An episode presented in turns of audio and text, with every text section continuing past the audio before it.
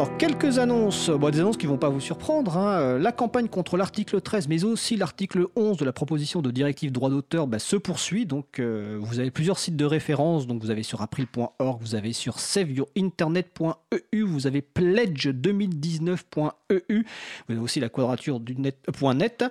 Donc euh, nous ferons, j'en profite pour signaler que nous ferons un point sur la directive la semaine prochaine dans l'émission, donc avec Anne-Catherine Laurin qui travaille pour le groupe des Verts au Parlement européen. Donc nous ferons un petit point de 15-20 minutes pour savoir où ils en sont dans leur euh, discussion.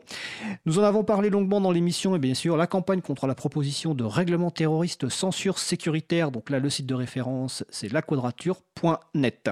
Dans les autres annonces, nos camarades de Reflet.info, donc euh, Reflet c'est un journal d'investigation en ligne et d'information hacking, va produire des documentaires d'investigation. Donc le site Reflet c'est reflet.info, donc avec un S à reflet, R-E-F-L-E-T-S.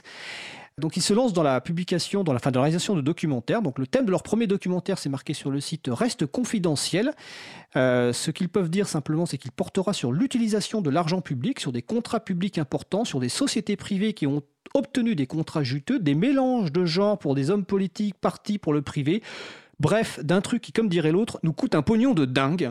Donc je vous encourage, il y a donc un appel à, soutien financier. De mémoire, je crois que la somme demandée est à peu près 20 000 euros pour la réalisation de ce, de ce documentaire et c'est soutenu par pas mal d'organisations. Donc reflet.info, reflet avec un S. Donc ça, c'est important à soutenir. Euh, dans les actualités, sinon... euh, le libre en fait proposé par l'April et organisé par les groupes d'utilisateurs et d'utilisatrices de logiciels libres se poursuit. hein, je vous rappelle, c'est du 2 mars au 7 avril 2019. Donc le site c'est libre-en-fête.net.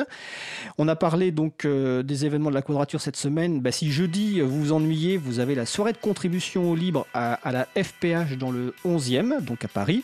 Évidemment, tous les autres événements, vous les retrouvez sur le site de l'agenda du libre, agendadulibre.org. Alors notre superbe générique a commencé, j'en profite donc pour remercier euh, déjà Étienne Gonu qui a assuré la régie et l'animation du sujet sur la censure euh, sécuritaire. Euh, je remercie également Patrick Creusot, bénévole à l'April qui a pris le relais pendant qu'Étienne était à la table ici. Je remercie nos autres invités, donc Jean-Christophe Becquet, président de l'April, Martin Drago et Arthur Messot de la Quadrature du Net et Louis-David Benyayer de l'initiative Fund the Code. Donc euh, vous retrouvez sur notre site web april.org une page avec toutes les références utiles qui va être mise à jour après l'émission car nous avons cité quand même pas mal de références. Donc la prochaine émission aura lieu mardi prochain, mardi 26 mars 2019 à 15h30. Notre sujet principal portera sur les outils multimédia libres pour l'image et la vidéo. Donc on parlera notamment de GIMP, de Cadence Live, de Blender et aussi de mode de fonctionnement de ces projets de financement. Nous vous souhaitons de passer une belle journée. On se retrouve mardi prochain et d'ici là, portez-vous bien.